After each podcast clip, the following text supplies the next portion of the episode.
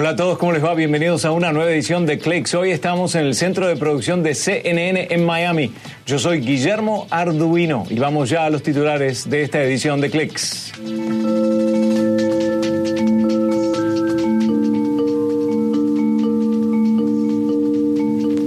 Una empresa emergente holandesa, Lightyear, diseñó este vehículo eléctrico cuya batería se puede cargar con energía captada por los paneles solares en el auto del techo.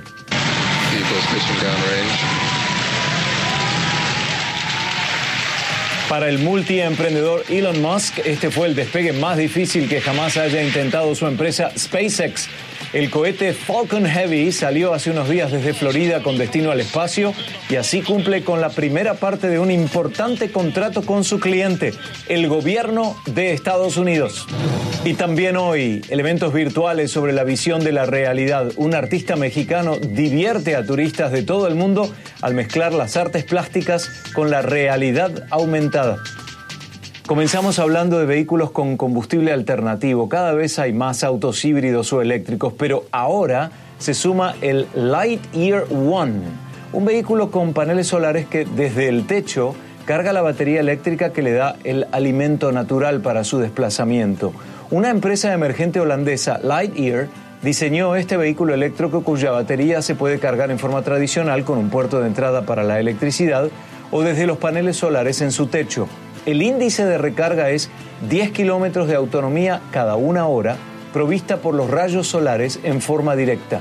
Según los creadores, el verano de Holanda no será necesario cargarlo más de una vez, ya que el sol se encargará de mantener la batería durante al menos dos meses en esa época del año para recorrer 100 kilómetros sin recarga. Y esa es una distancia diaria más que extensa en la vida de una persona de esa parte del mundo. El Lightyear One tiene una autonomía de 500 kilómetros con una recarga y su precio es de 127 mil dólares. También el nuevo Bentley Flying Spur de cuatro puertas cuenta con cómodos asientos de cuero, un techo corredizo y tal vez lo más importante para muchos, velocidades por encima de las 200 millas por hora o 350 kilómetros por hora. Y esa no es una combinación común en un vehículo. Bentley dio a conocer el Flying Spur 2020 en estos días, un modelo de 12 cilindros que logra 100 kilómetros por hora en menos de 4 segundos. El incremento del uso de la robótica da por sentado que habrá ajustes en el mercado laboral. Los robots podrían reemplazar, y escuchen, hasta 20 millones de trabajadores, sobre todo en el área de la manufactura. Y según agrega un informe de la empresa de análisis Oxford Economics, la transición de estos 20 millones de puestos tomará lugar en los próximos 10 años. Básicamente, los robots pueden realizar procesos más sofisticados y toda su operación ve una reducción de los costos en forma significativa. Pero el informe agrega también que la incorporación de robots al mercado laboral a la vez tiende a generar nuevos empleos tan rápido como los automatiza y podría hasta crear industrias que aún no existen. ¿A ustedes les preocupa la incorporación de robots al área laboral? En ocho minutos profundizamos con un conocedor del tema.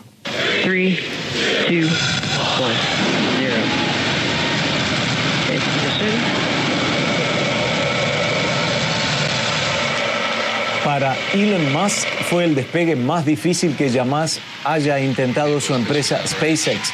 El cohete Falcon Heavy salió hace unos días desde Florida con destino al espacio. Su misión es parte del despliegue de 24 satélites experimentales en órbita, lo que implica numerosas maniobras complicadas en medio de la nada.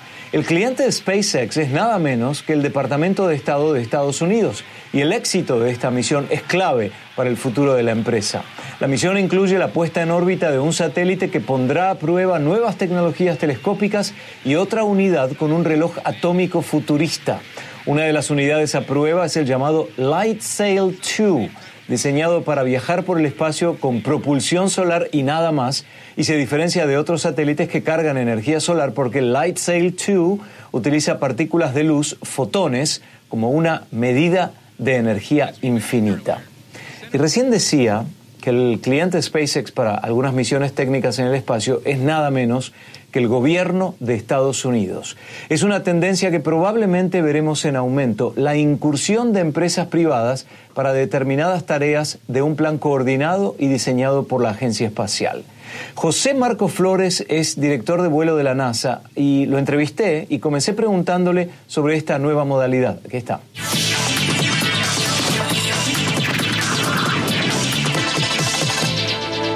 Importante reconocer que volar al espacio es algo que es muy complicado y muy costoso en general. Lo que estamos tratando como NASA de hacer es impulsar al comercio espacial, cosa de poder bajar los costos y, incrementar la competencia que hay en el mercado espacial como tal con todas estas compañías participando. Es cuestión de poder hacer el espacio más accesible para todo el mundo, tanto en el desarrollo de tecnología como el, entrenamiento que es requerido para que los astronautas vuelen al espacio y puedan llevar a cabo sus misiones. Y como director de vuelo, ¿qué porcentaje podríamos decir sobre la base de un 100% es a nivel NASA, a nivel privado, cuando uno piensa en una futura eh, misión? Es difícil, eh, como, director de vuelo no necesariamente tengo la, potestad o la información para determinar exactamente cómo funcionan los presupuestos um, en el futuro, pero sí te puedo decir que con confianza estamos eh, llevando a, las empresas comerciales, tanto como a los, a a otros países que están participando con nosotros en, esto de, viajar, de viajar al espacio, para asegurarnos que estamos haciéndolo de una forma eficiente y de una forma que podamos eh, maximizar a la cantidad de vuelos y la cantidad de personas que podemos llevar al espacio. ¿Cuáles son esos cuatro países? Ah, eso hay varios países. Eh, ahora mismo tenemos mucho, ah, muchos Ah, como diría yo, eh, de acuerdos con países como eh, europeos, ah, tanto como países eh, como Rusia, Japón y, otros, y otros países que están colaborando con la, la Estación Espacial Internacional ahora mismo.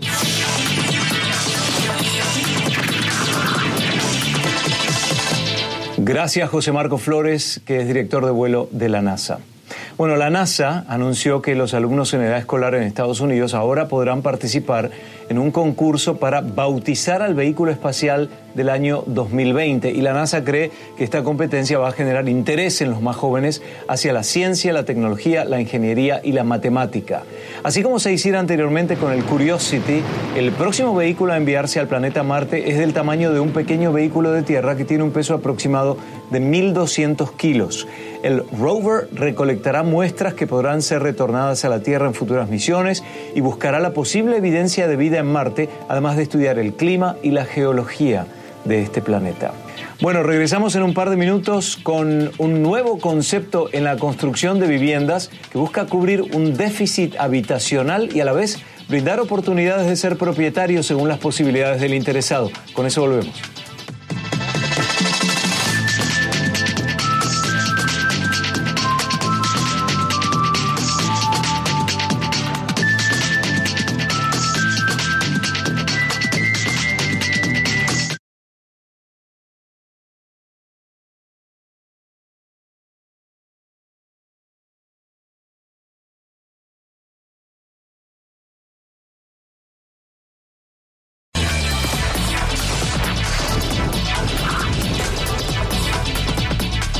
Los robots están superando el desempeño profesional de los seres humanos y ese cambio beneficia a la economía, aunque hay aspectos que preocupan a la población que depende de un trabajo para poder ganarse la vida. Según un informe de Oxford Economics, una firma de pronósticos globales y análisis cuantitativo, el 8,5% de la fuerza global de manufactura podría ser desplazado por los robots. Esa cifra se traduce en 20 millones de puestos de trabajo que desaparecerán. Conversé con Ariel Capone, director general para Estados Unidos del grupo ASA, y comencé preguntándole si los robots son una amenaza para los puestos laborales de los humanos o no.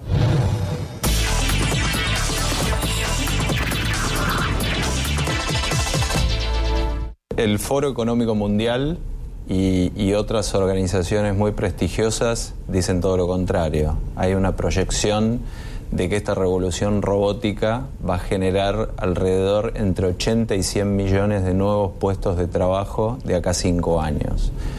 Entonces, acá viene el primer interrogante, ¿no? Este, ¿Es que los robots van a matar a los puestos de trabajo de los seres humanos o que no hay suficientes seres humanos para cubrir las posiciones vacantes? O que habrá que haber una adaptabilidad, ¿no? Algunos como pasó en la revolución industrial, algunos puestos van a morir indefectiblemente, pero se crearán otros. Por, supuesto, esta, definitivamente, a ver, volviendo a la pregunta original, definitivamente los robots van a reemplazar ciertas posiciones que hoy ocupan los humanos también va a ser muy heterogéneo de la forma que lo hagan, ¿no? Probablemente haya industrias y geografías que estén más afectadas que otras.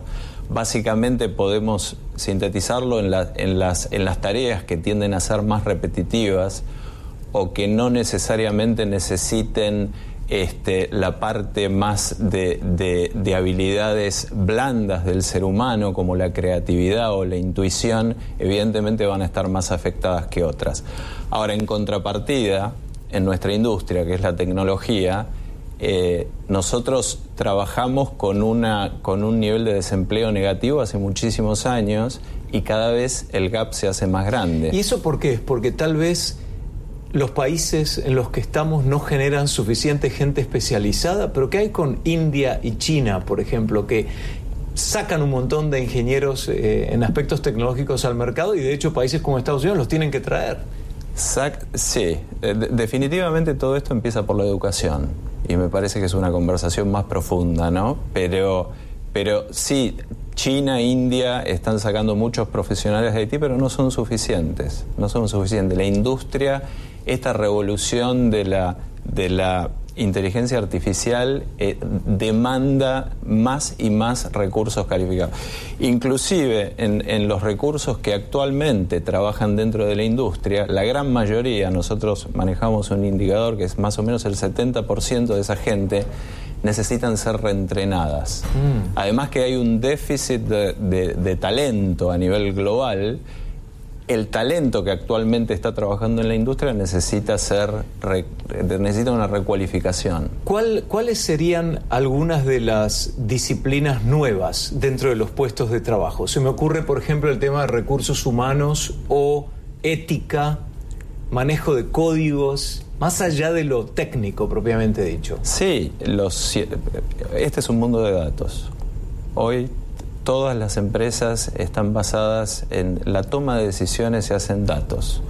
Yo digo que la, inteligencia artificial está eh, cambiando, está reformulando la forma que las decisiones son tomadas. Este, y esto, de vuelta, eh, yo no me concentraría tanto en si, si, las máquinas van a reemplazar a los humanos, sino que es un complemento entre la máquina, la inteligencia artificial, complementándolo con las capacidades humanas para potenciar esa, lo que nosotros decimos este, eh, inteligencia aumentada. Es decir, lo que es repetitivo, mecánico, probablemente sea propio de un robot, pero lo que necesite algo más intelectual o de interpretación o intuición, ahí es donde el hombre debe... Creatividad. Creatividad. Claro. Entonces, para cerrar, Ariel, ¿es positivo este cambio? Evidentemente, ¿no?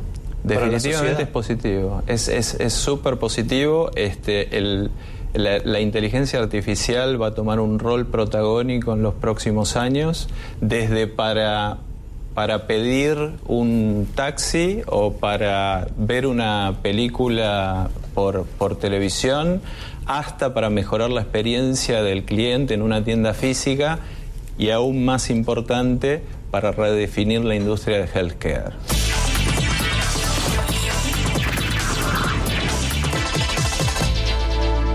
Gracias a Ariel Capone, director general para Estados Unidos del grupo ASA.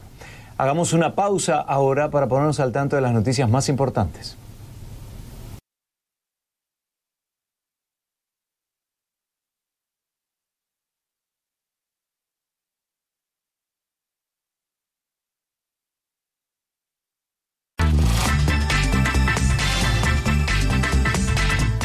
Los aeropuertos europeos se acaban de comprometer para remover por completo la emisión de dióxido de carbono en un 100% hacia 2050.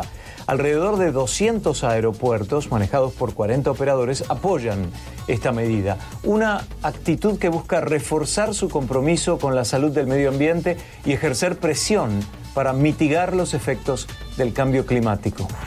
Cientos de millones de personas en la India dependen de sus cultivos para vivir, ¿sabían? Pero las recientes sequías se han convertido en un impedimento para irrigar sus tierras. La humedad provista por la lluvia se evapora con rapidez debido al sofocante calor del verano y por lo tanto deben recurrir a las bombas mecánicas para cumplir con el riego. Pero existe una empresa llamada Catworks que intenta corregir este problema.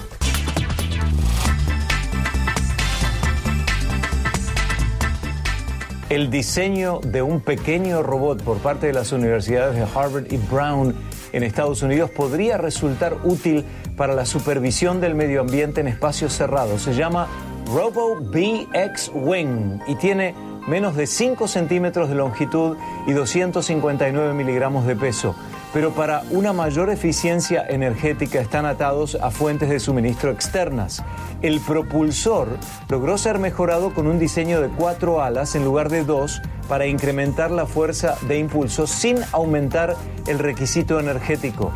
Y esa eficiencia de empuje es similar a los insectos de tamaño normal. La mejoría es significativa pero no suficiente.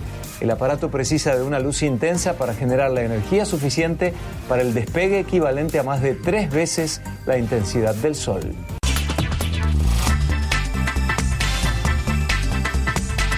La mega tienda IKEA ha conquistado al mundo con sus muebles de bajo costo y ahora expande su visión a la construcción de hogares en Inglaterra. Fiel a su estilo, su nueva propuesta es innovadora y consiste en un desarrollo con casas construidas en una fábrica y enviadas para ser ensambladas. Además, la compañía sueca también propone un inédito modelo de pago para liquidar el costo de la casa según las ganancias del comprador. La iniciativa se realizará en el pueblo de Worthing a través de la desarrolladora Bocklock, que es un emprendimiento conjunto entre IKEA y la constructora sueca Skanska.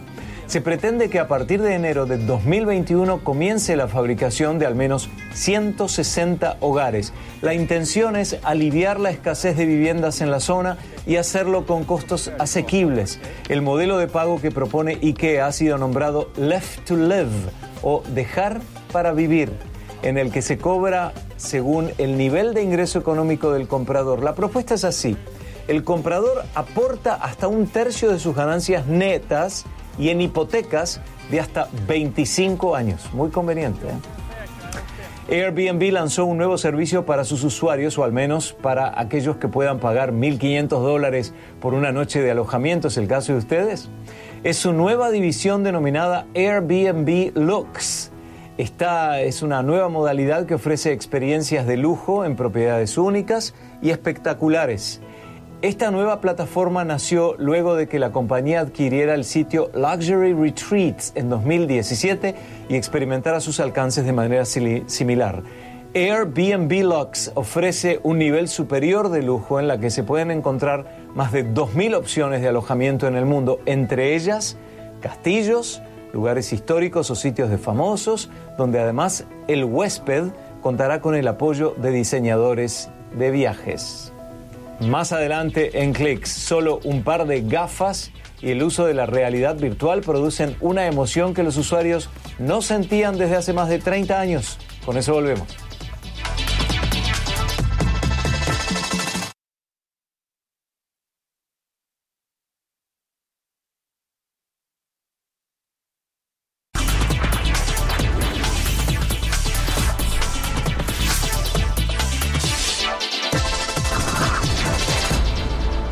El carro ese.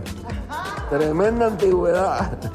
Mira las muchachas en moto. Me da nostalgia no poder eh, estar allí. Añoro mucho volver a estar en Cuba. Y yo tengo esperanza que yo voy a volver algún día a mi país. Para Elena Roque, esas gafas de realidad virtual fueron el pasaporte que le permitió luego de 30 años volver a su Cuba del alma. Elena y José Fernández recorrieron La Habana juntos, reconocieron lugares típicos, las calles que hace décadas dejaron atrás. Y fueron estos recuerdos justamente los que los unieron como si se hubieran conocido toda la vida. Este es un programa piloto que se está probando en los centros de adultos mayores del condado de Miami-Dade. Además de Cuba, se puede viajar virtualmente a Europa, Asia, África incluso ir al espacio o nadar con delfines.